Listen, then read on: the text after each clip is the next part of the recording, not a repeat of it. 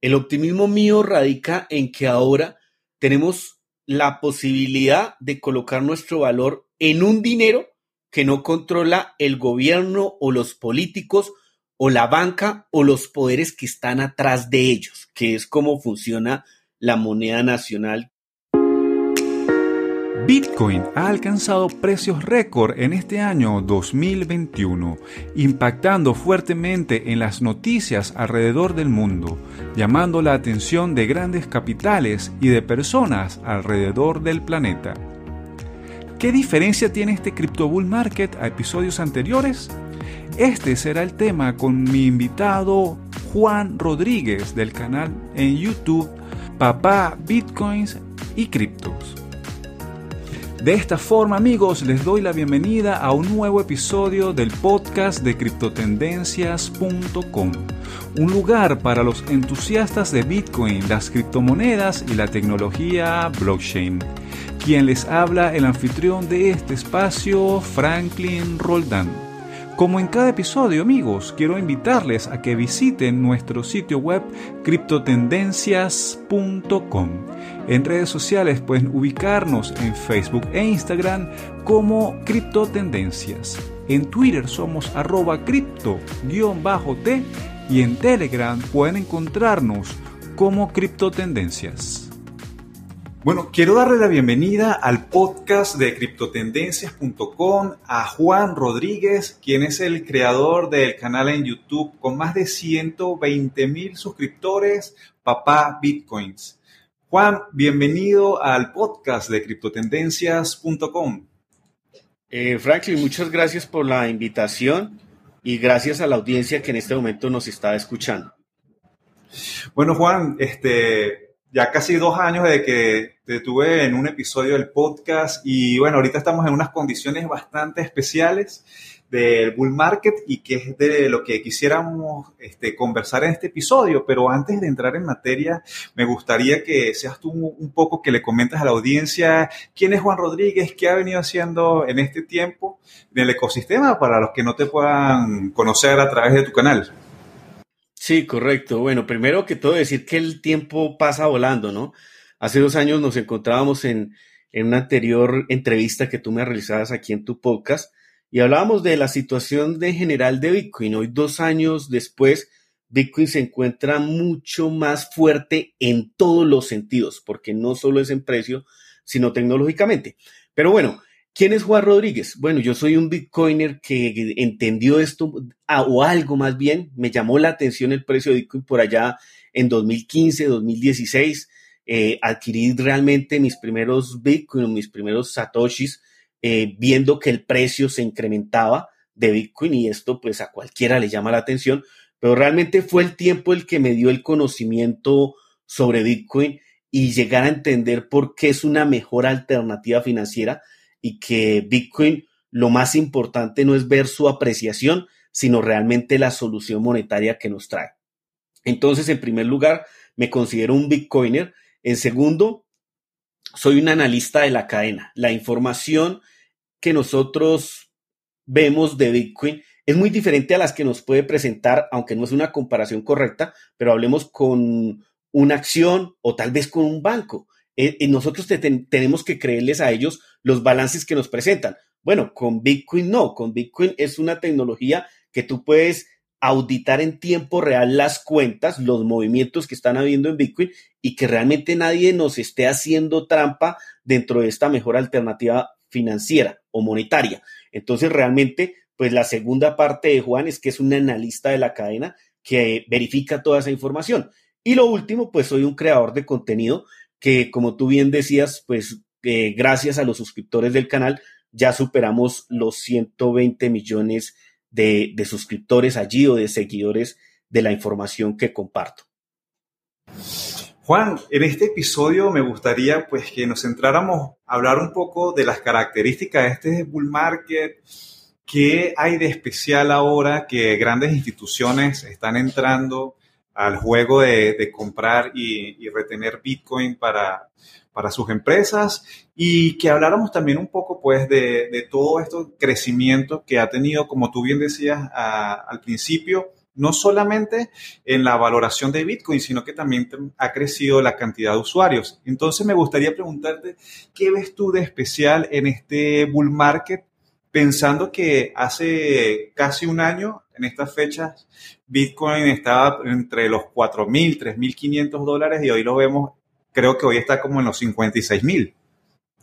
Correcto, Franklin. Bueno, eh, como tú dices, tal vez hace unos años no veíamos toda esta perspectiva en cuanto a instituciones e inversores de gran patrimonio, millonarios, ingresando a comprar Bitcoin por diferentes situaciones filosóficas, porque no todos lo ven como una inversión, otros lo ven frente, como una protección que realmente me llama más ese punto de vista frente a los políticos, al gobierno de su país. Es el dinero que sacan de ese sistema y que definitivamente no puede ser afectado por la devaluación o el emisionismo que vemos hoy en todas las monedas nacionales, ¿cierto? Entonces, pues si nos remitimos hace dos años, por allá en el 2018, 2019, realmente, pues ya se escuchaban muchas noticias de cómo estaban llegando grandes participantes, y con esto me refiero al poder adquisitivo de ellos, a tener cierto valor en Bitcoin, a aportar cierto capital de cierta forma, eh, a traducirlo, ese fiat, en algunas unidades de Bitcoin. Eso era difícil de, de, imaginar en ese entonces, en, hace dos años, pero vimos cómo en el último trimestre de 2020, pues realmente empezamos a ver que empezaban a llegar grandes firmas, grandes marcas que hicieron esto o, nos hicieron dar un impulso más bien a ese rally alcista y sobre todo a superar los 20 mil dólares.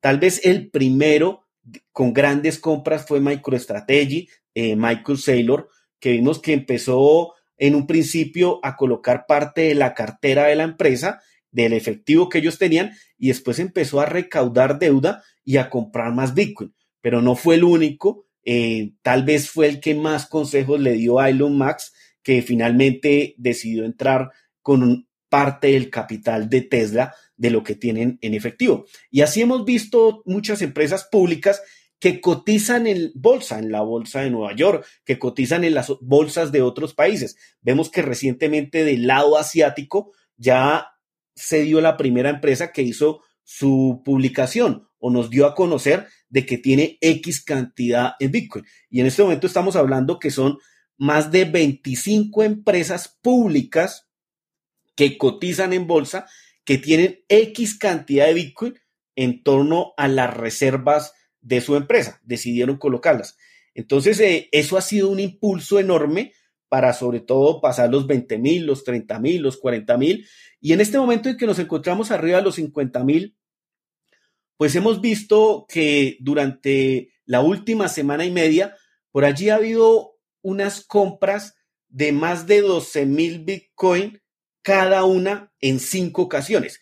Y lo que sabemos es que han salido desde Coinbase y lo que ocurre es que, por ejemplo, MicroStrategy utilizó Coinbase, otras empresas han utilizado Coinbase, pero lo afiliamos a que son compras de ballenas porque sabemos que la, eh, la política de seguridad de Coinbase es que ellos acumulan en una sola dirección hasta 12 mil Bitcoin y lo que hacen después es que la transfieren a ese comprador institucional o ese comprador de gran patrimonio. Seguramente en los próximos días veamos el anuncio de que hay una gran empresa que resultó comprando más de 50 mil Bitcoin en este momento en que nos encontrábamos alrededor de los 48 mil dólares, porque las compras, las cinco compras se realizaron alrededor de ese punto. Y de por sí ya es un soporte de lo que llamo yo de ballenas para el precio importante. Los 48 mil dólares, 47 mil, empiezan a ser un soporte importante por ese movimiento de Bitcoin que hubo allí en esa zona.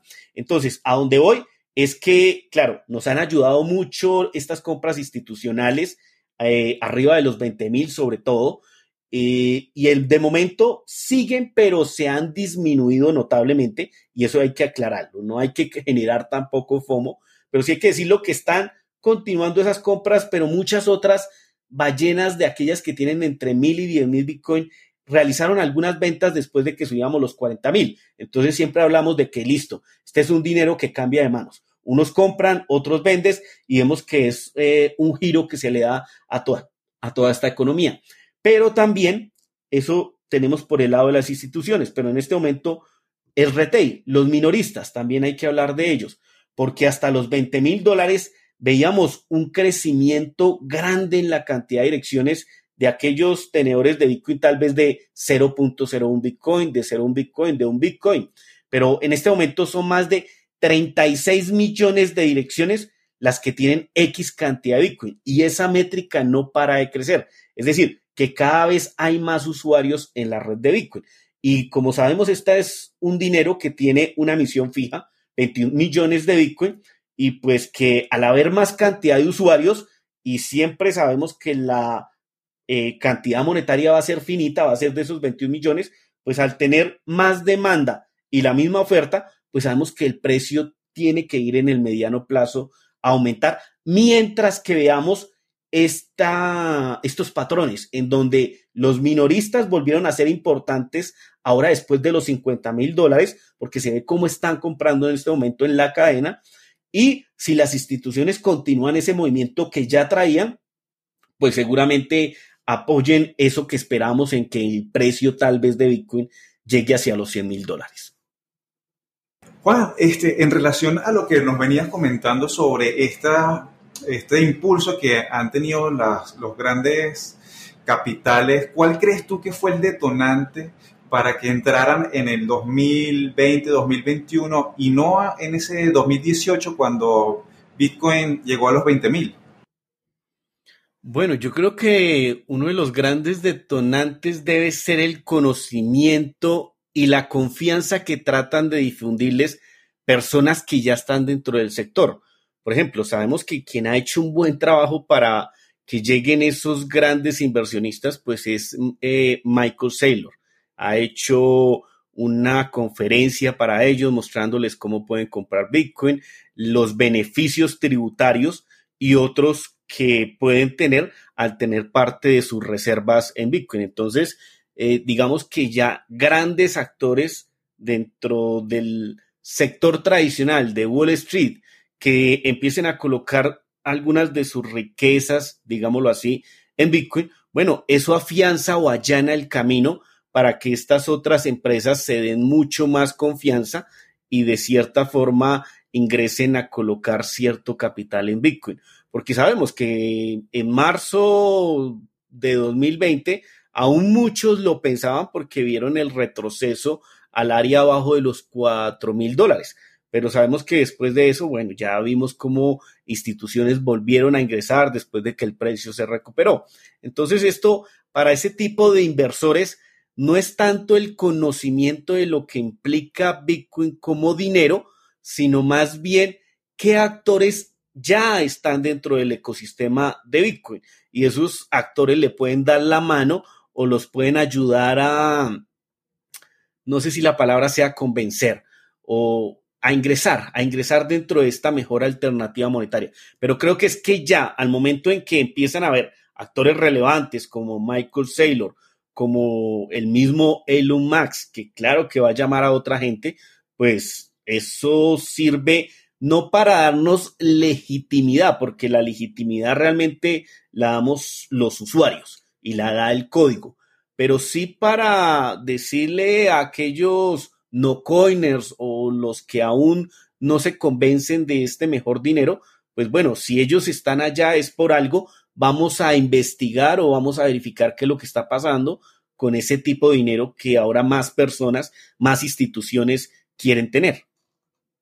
Juan, tú hablabas también un tema que me llama mucho la atención, que en uno de tus videos recientes, que era el protagonismo que tienen los minoristas en, esta parte del precio. O sea, no son tanto las ballenas que están sosteniendo, que sí son muy importantes, pero comentabas también que los minoristas están siendo protagonistas, o sea, las personas que están comprando pocos Satoshi eh, no sé si será por, por el boom de las noticias, del precio, pero que están ingresando constantemente a, comprar. ¿Qué opinas tú a eso? ¿Cómo, cómo lo ves?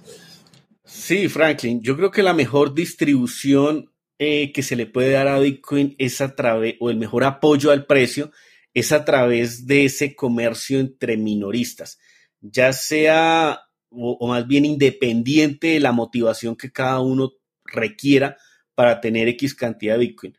Pero en este momento sí son las direcciones que tienen un Bitcoin o menos, las cuales han tenido el mayor número de aumento después de la última corrección. Sabemos que el máximo histórico de momento ha sido alrededor de los 58.500 dólares y después de eso retrocedimos alrededor de los 44.000, 43.000 dólares a finales de febrero, principios de marzo y hemos visto que después de ese retroceso, quienes se, digamos, han tenido el mayor impulso a la compra han sido los titulares minoristas, como digo, aquellos que tienen un Bitcoin o menos. Y esto se ve reflejado en la cadena porque son las direcciones con menos de un Bitcoin las que han tenido el mayor número de incremento. Entonces esto es como hormiguitas. Si trabajan en masa hacia un mismo sentido, pues van a apoyar el movimiento del precio al alza. Ahora, no es lo mismo que trabajen hormiguitas pequeñas que compran menos de un Bitcoin a que trabajen las grandes ballenas que sus compras superan los mil Bitcoin. Por eso vemos que cuando realmente las ballenas se lanzan a comprar Bitcoin al mercado, pues los aumentos del precio de Bitcoin pasan rapidísimo. Nosotros hemos visto cómo entre 40 mil y 50 mil dólares hemos durado alrededor de 12 días. Entre los 30 mil y 40 y 40 mil dólares también fueron muy pocos los días, porque ese gran impulso nos lo dieron en su mayoría las ballenas. No quiero decir que allí no estuviesen presentes los minoristas. Claro que sí, pero el impulso mayoritario provino de las ballenas. En este momento que estamos arriba de los 50 mil, el impulso lo están dando los minoristas. No quiere decir que por eso no pueda, no pueda subir el precio de Bitcoin. Sí puede subir con el impulso de los minoristas.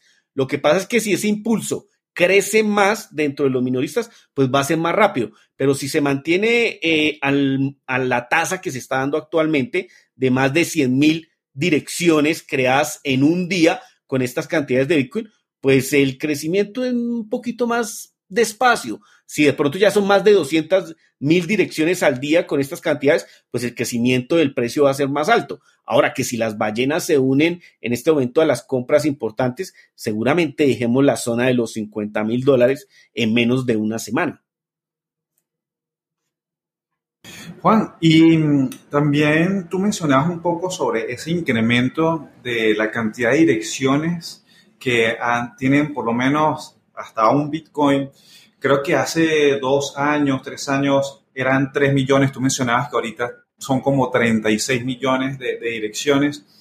Entonces, eh, ¿crees que también, se, o se podría entender que también las personas están asimilando el concepto de Bitcoin, están asimilando que es el buen dinero a diferencia pues, de monedas tradicionales de los países, del dinero fiat como, como lo vivimos en, en, los países ahora? Bueno, sí, Franklin, hay, hay dos cosas importantes que aclarar. La primera, sabemos que muchos de los participantes ahora mismo en Bitcoin ingresan como a mí me ocurrió en 2016, 2015, que vi que el precio ascendía de los 400 dólares rápidamente a los 500, a los 600 dólares y dije, bueno, yo tengo que comprar de esto. Eso mismo le está ocurriendo a muchas personas hoy en día que ven que hace un mes el precio estaba en los 30 mil dólares y hoy es o abajo de los 30 mil y hoy está arriba de los 50 mil dólares. Entonces mucha gente dice, bueno, esto va a seguir creciendo en precio, voy a comprar de eso. Ahora, y, yo, y desde mi perspectiva personal, veo que ese porcentaje que entra de esa forma es grande. Lo importante, o, o, eso no es malo, digámoslo así, lo importante es que la gente que ingresa de esa forma diga, bueno, listo, entré porque el precio va creciendo, pero quiero saber por qué la gente está comprando este dinero, cuáles son las características que lo hacen diferente a mi moneda nacional, en qué lo mejora. Y ahí es donde ellos se convierten en un actor importante dentro de la red de Bitcoin, porque ya pasa a ser no solo un inversor, sino un conocedor de ese dinero y seguramente lo va a hacer un manos fuertes o un holder de este dinero. Y va a ayudar a darle estabilidad al precio de Bitcoin. Eso eh, en primera medida, ¿no? Y hay que tener en cuenta pues que también eh, aquí nosotros los latinos hay otro gran porcentaje de los que están ingresando o de los que están comprando ahora Bitcoin, que simplemente ven como su moneda ha tenido unas devaluaciones enormes. Creo que el caso venezolano, pues ya hace unos años es grande. Ahora mismo el caso argentino también se ha hecho muy relevante.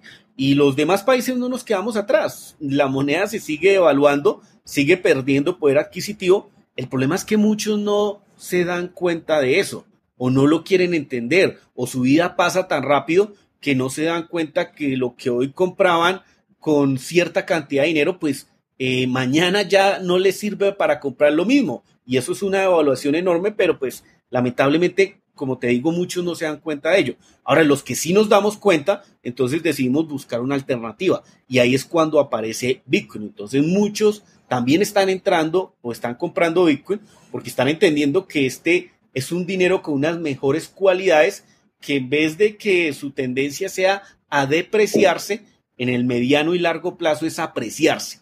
Que en el corto sea muy volátil, sí. En el corto puede subir grandes márgenes o puede bajar también con unos márgenes importantes.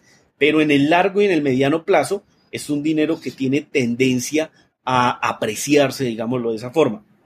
Ahora, con lo que me decías del número de usuarios, fíjate que yo la, eh, el, el número que lancé de los 36 millones de usuarios no es que tengan un Bitcoin completo, no, tienen X cantidad de Bitcoin. Sí, fracciones. Exacto, tiene alguna fracción de Bitcoin. Y es muy interesante eh, la comparación que tú hacías, porque si yo me voy a decir, por ejemplo, cuando yo compré Bitcoin allá por el 2015 o 2016, las, el número de direcciones que tenían algo de Bitcoin era alrededor de las 6 millones de direcciones. Hoy son 36 millones de direcciones. Estamos hablando de cinco años después. ¿Qué nos quiere decir? Que es una red que está creciendo en número de participantes.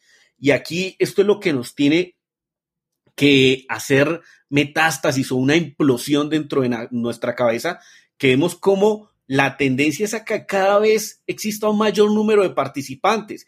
Y si esto continúa de esta forma, tal vez a 2025, 2024, ya esté eh, el 10% de la población a nivel mundial manejando Bitcoin. Hablamos que a nivel mundial hay 7.800 millones de habitantes. Bueno, si el 10% de esa población maneja Bitcoin, pues el precio va a llegar a unos márgenes muy importantes. A hoy decimos que alrededor de entre el 2 y el 3% de la población a nivel mundial está utilizando Bitcoin. Y algunos dirán, bueno, Juan, pero si es que tú dijiste la cifra de 36 millones de direcciones que tienen Bitcoin o alguna cantidad. Eso no es, el, no, es ni, el, ni el 1%. Claro que no lo es. ¿Y por qué pasa esto?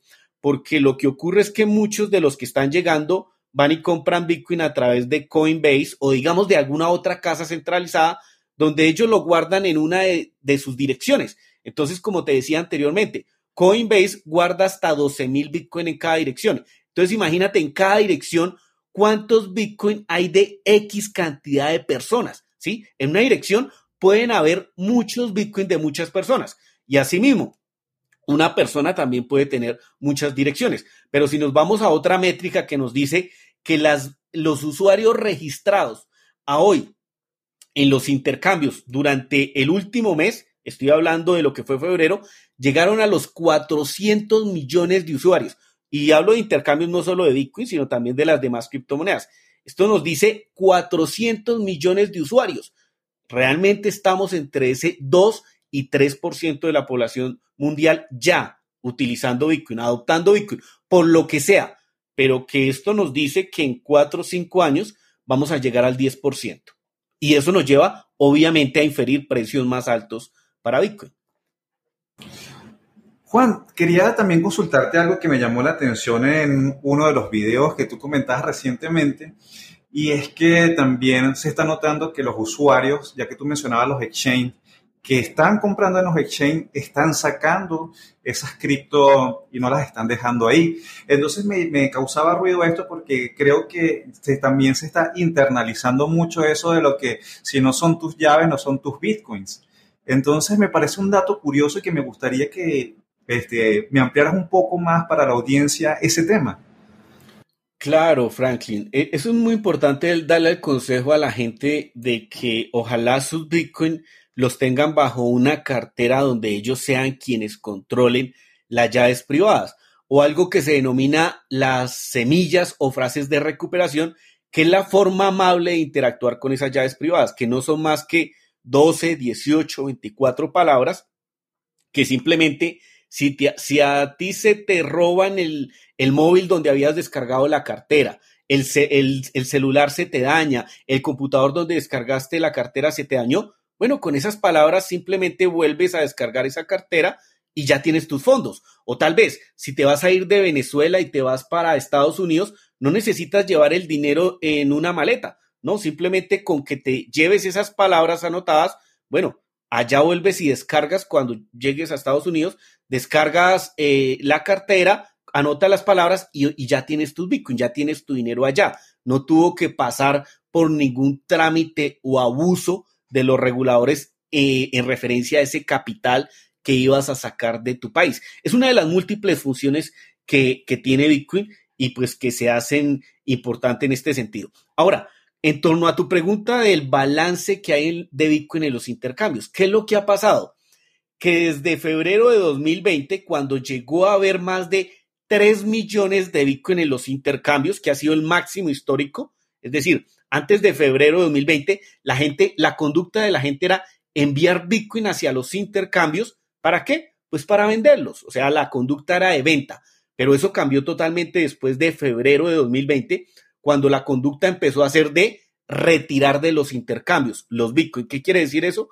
Pues que los titulares están yendo a los intercambios, compran y retiran a sus carteras. Eso ha creado, primero, escasez y por eso vemos que el precio tiende a subir, pero al momento, en, este punto en que estamos en el 11 de marzo, bueno, el día de hoy hay 2.420.000 Bitcoin en los intercambios. Entonces, como vemos, casi que durante el último año hay una reducción de más de 600.000 Bitcoin en los intercambios. Y esto es porque la gente, los titulares, los poseedores actuales de Bitcoin, pues están confiando en, en las cualidades que tiene Bitcoin como dinero o tal vez en, eh, si lo ven como un vehículo de inversión, van y compran a los intercambios y retiran a sus carteras. Como te digo, eso genera escasez. Al haber mayor demanda, más usuarios queriendo ir a comprar Bitcoin hacia los intercambios y que cada vez hay menos, pues el precio tiene que ir al alza en el mediano plazo. Bueno, a mí todo esto que tú me comentas, pues me llena de entusiasmo porque uno, al igual que tú, pues me catalogo como un Bitcoin, como una persona entusiasta de, todo lo que aporta Bitcoin este, en la tecnología y, en las finanzas eh, y ver que hay como una madurez, ¿no?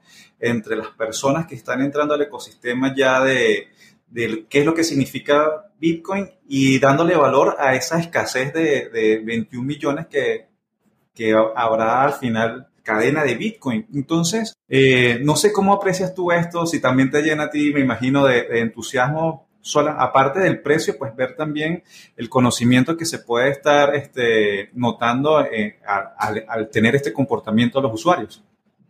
Claro, mira, eh, el optimismo para mí es importante, pero voy, voy a, hacer un disclaimer, pero antes de eso te quiero decir dónde radica mi optimismo. El optimismo mío radica en que ahora tenemos la posibilidad de colocar nuestro valor en un dinero que no controla el gobierno o los políticos o la banca o los poderes que están atrás de ellos, que es como funciona la moneda nacional que acuerdo cada país. ¿sí? Dependiendo de las acciones del Banco Central, de ciertos políticos, de los poderes que están atrás de ellos, se toma la decisión de emitir o sacar de circulación dinero y eso por lo general sucede a beneficio del 1% que son los que, está, que son los que están atrás de ese sistema. Entonces, si tú no quieres enriquecer más a esa gente, o si tú no quieres, o digámoslo mejor, si tú quieres protestar pacíficamente contra ese tipo de situación que por obligación nos toca, pues puedes hacerlo teniendo tu valor en Bitcoin. Entonces, lo primero aquí donde yo soy optimista es que ahora la vida y gracias a Satoshi Nakamoto, el creador de Bitcoin o los creadores detrás de ese seudónimo, pues tenemos una alternativa donde es un dinero igualitario, donde es un dinero soberano, un dinero global, con, eh, cuando digo igualitario es que tiene igualdad de condiciones para todos. No porque naciste en Estados Unidos tienes ventaja sobre, en mi caso, que nací en Colombia, ¿sí? Entonces es un dinero con mejores cualidades, con una política monetaria fija, clara, pública y auditable. Ninguna moneda de ningún país te va a decir a ti en este momento cuánto dinero se ha emitido y cuánto se va a emitir, ejemplo, en el próximo mes, en el próximo año. Nada, y, y lo peor de todo, pues que sabemos que van a seguir emitiendo. ¿Qué quiere decir eso? Pues que se va a seguir devaluando el dinero que tenemos.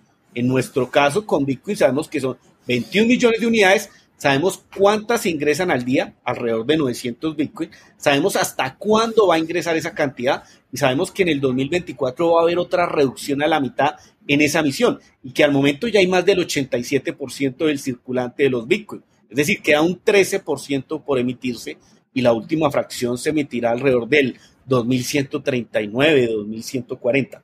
Entonces, claro, eso es lo más optimista para mí. Pero todo ese poco de números que estoy diciendo son los que me lleva a presumir y a inferir desde la parte de los datos que el precio tiene que ir al alza.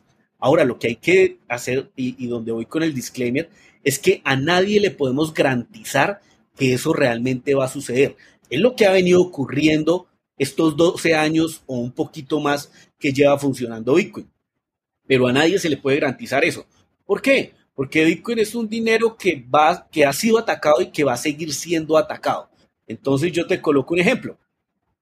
Si el día de mañana sale la secretaria del Tesoro y dice que, o, o, digamos el presidente de los Estados Unidos, y dice que se prohíbe el comercio de Bitcoin a través de las casas de cambio como Coinbase, como tal vez Cash App, como las que están establecidas en los Estados Unidos, seguramente vamos a ver que exista un retroceso importante en el precio de Bitcoin. Y eso no lo tenemos eh, presente, pero puede ocurrir. No pueden prohibir el uso de Bitcoin porque no tienen cómo controlarlo. No, no, no tienen esa herramienta. Entonces no pueden prohibir su uso, pero sí pueden prohibir el comercio a través de las casas que ellos regulan. Eso sí lo pueden restringir. Ahora, ¿qué tan viable es eso? Pues yo digo que en este momento es casi las posibilidades son mínimas porque vemos cómo cada vez hay más actores fuertes y la legislación va a favor de que obviamente ellos saquen su tajada de su tributación, pero va a favor de permitir el comercio o el intercambio de Bitcoin. Y así como eso, pueden haber otros cisnes negros, aunque sería un evento conocido, hay otros eventos que no conocemos que pueden sucederle a Bitcoin, porque es dinero digital, pero Realmente eh, Bitcoin tiene unas tecnologías atrás que pueden ser mejoradas, que pueden ser incluso cambiadas, solo que no es tan fácil llegar al consenso para hacer esos cambios. Entonces, resumiendo, el precio de Bitcoin puede ser afectado por muchos factores y eso tenemos que tenerlo claro. Pero los datos hoy nos dicen que el precio tiene tendencia alcista y va a continuar así mientras que los, la información de la cadena nos siga dictando lo mismo que hasta hoy nos está diciendo. Juan, este, no quisiera dejar en este episodio por fuera un tema también que me parece relevante y es el crecimiento de las stablecoin. Eh, afuera, antes de, de iniciar el, episodio, conversamos de cómo ha sido el incremento en los últimos meses hasta convertirse pues en una cifra súper grande que creo que, que hay que también echarle un vistazo a, la jugada que están haciendo con las stablecoin dentro del ecosistema cripto. Sí, total. Digamos que, a ver, estas monedas estables que equiparan el valor uno a uno frente al dólar, pues son una forma fácil de traer capital al ecosistema y obviamente también de mover, ¿sí? Dentro del, dentro del ecosistema general de las criptomonedas. Mucho de ese capital ha tenido un gran auge, un gran aumento, porque ha ido a lo que se denomina DeFi o finanzas descentralizadas, que, bueno, tal vez eso no lo profundicemos, pero para mí en este momento no son tan descentralizadas, son más bien abiertas a todos los usuarios y que tienen ciertas características. Pero digamos que se ha visto mucho capital fluyendo hacia allá. Ahora, también mucho de esas stablecoin ha ido a Bitcoin y ha ido hacia, los, hacia las demás criptomonedas. Pero ¿qué es lo que ocurre? ¿Dónde está aquí, como decir, el gran cambio? Nosotros sabemos que para mediados de 2020 la cantidad de dinero en stablecoin era de 10 mil millones de dólares. Listo, una suma importante. Pero ¿qué pasa? Que hoy la cantidad que hay de dinero en stablecoin es de más de 55 mil millones de dólares. Es decir, que prácticamente en menos de un año la cantidad em, de dinero en stablecoin ha crecido en más de cinco veces. Cuando llegar a los primeros 10 mil millones de dólares, nos ha tardado más de cuatro años en stablecoin. Entonces, ¿qué nos traduce esto? Primero, que hay gran interés de participantes o de inversores con gran poder adquisitivo, que han colocado su dinero en stablecoin, lo mueven hacia cripto y ese capital en algún momento se tiene que traducir en Bitcoin, en algunas otras criptomonedas o en el sector de, de, DeFi, de las DeFi. Entonces, eh, vemos que mientras que esto siga así, mientras que esa cantidad de dinero en las stablecoins se siga aumentando, vemos que el ecosistema en general tiende a apreciarse. Cuando veamos que el dinero en las stablecoins tiende a reducirse, es porque seguramente vamos a tener un bache o un retroceso importante en el mercado. Pero por ahora, la cantidad de dinero en stablecoin se sigue incrementando y eso genera a que en el mediano plazo, pues está ingresando un capital que está empujando los precios hacia arriba.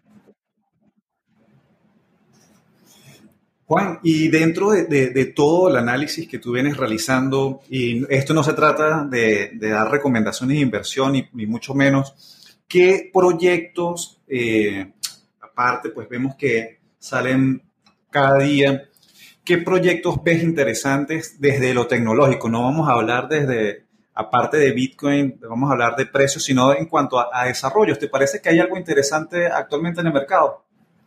Claro, mira, hay muchas cosas que, suenan interesantes, pero tengo que hacer una aclaración sobre todo para los que van llegando. Si tú eres de los que te estás enterando apenas de Bitcoin y del ecosistema de las criptomonedas, quédate con Bitcoin. No sufras em, fallas o retrocesos dentro de tu evolución del sistema cripto. Compra Bitcoin y quédate con Bitcoin. Muévelo, descarga una cartera, utilízalo, em, interactúa con él de muchas formas que, en las que lo puedas hacer y una vez lleves cierta cantidad de tiempo utilizándolo, ahí sí ve a explorar lo demás que hay en el espacio cripto. Pero si haces lo contrario, seguramente te puedes llevar una mala impresión del ecosistema. Ahora, a ver, tecnológicamente hay muchos frentes y que ahorita, pues el, creo que el más eh, es el del tema de los em, tokens, digámoslo, no fungibles, que es su nombre más bien en español. Y antes de hablar de ellos, antes de hablar de este tema de los tokens no fungibles, pues quiero tocar como el aspecto de Ethereum porque se me hace más importante. Ethereum está afrontando por un proceso donde le cuesta escalar y por eso está en desarrollo el Ethereum 2.0. ¿Qué ocurre? Que están tratando de hacerle mejoras a Ethereum donde el nivel, ¿a qué nos referimos con escalabilidad? Donde el nivel de escalabilidad sea más óptimo al actual. ¿Por qué? Porque es que Ethereum no se creó para los mismos fines que se creó Bitcoin. Ethereum se creó como una computadora virtual donde se procesen muchas, em, digámoslo, problemas matemáticos o transacciones con ciertas condiciones, que es a lo que le llamamos contratos inteligentes, y que permitan interactuar con tokens o aplicaciones descentralizadas. Entonces es una red que requiere que se puedan hacer millones de transacciones en un segundo sin que los costos sean grandes. Para eso se creó Ethereum, para colocar ciertas condiciones a una transacción y cuando se cumplan esas condiciones es que se ejecuta esa, esa transacción. Eso es un contrato inteligente. Pero el problema es que Ethereum ahorita pues tiene unos costos grandes de transacción porque su capacidad colapsó. Entonces, por eso está el Ethereum 2.0. Realmente, pues está difícil que se pueda dar esa escalabilidad en la capa 0. Tal vez vengan soluciones de capa 2, donde veamos algunas soluciones, pero Ethereum la tiene muy difícil. Vamos a ver qué pasa en los próximos meses.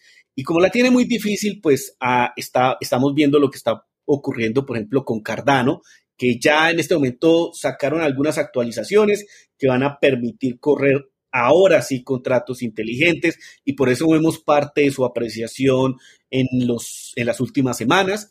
Y, de, y hay otros competidores en el espacio como Polkadot, está el tema también de Tesos, y que vemos cómo esas monedas también se van apreciando porque ofrecen buenas características para hacer de cierta forma competencia a Ethereum, pero solo cuando se dé una adopción masiva o más grande de ese tipo de blockchains, se va a saber si realmente pueden solucionar el problema que tiene hoy Ethereum, porque técnicamente vamos y observamos y las cosas están dadas para que en esas cadenas la solución esté.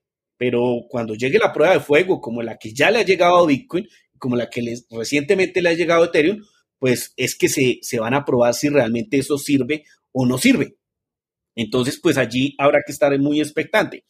Y por otro lado, después de lo que está sucediendo con la novela de Ethereum y, estas competencias, digámoslo de cierta forma, entre comillas, de Ethereum, pues está el tema de todo lo que está sucediendo en DeFi, primeramente. El tema de DeFi es grande porque permite acceder a unas finanzas eh, abiertas o de cierta forma, entre comillas, igualitarias para todos, que en este momento no es real que sea así porque los que están sacando gran partido al sistema DeFi o a lo que se está moviendo allí, pues son los titulares con gran poder adquisitivo, los que mueven grandes cantidades de valor. Esos son los que realmente se están beneficiando de lo que es las DeFi o las finanzas descentralizadas. Cuando sean los minoristas los que se beneficien, ahí podemos decir que esto ya está cogiendo cara. Y cuando esos protocolos también realmente se descentralicen y se acaben esas puertas traseras. Allí ya podemos decir que realmente esto es una disrupción importante. Pero como todo, no es, no es nada es un interruptor que se prende y se apaga. No, está en on y se pasa off. No, es algo que se construye. El problema es que muchas de las cosas que se construyen allí en un año, en unos meses no van a existir o su valor va a ser cero. Por eso se tiene que tener mucho cuidado dónde se coloca dinero dentro del ecosistema de las DeFi. Y por último, pues el token de los tokens no, eh, el tema de los tokens no fungibles, pues está dando mucho revuelo y, tiene, es un, es un, tema muy debatible, tiene mucho sentido por algunos em, servicios que puede proveer, pero realmente se están pagando en este momento grandes sumas por cosas que dan chiste. Y estoy muy parecido a lo que pasaba con el tema de las ICO en 2017, tal vez 2018.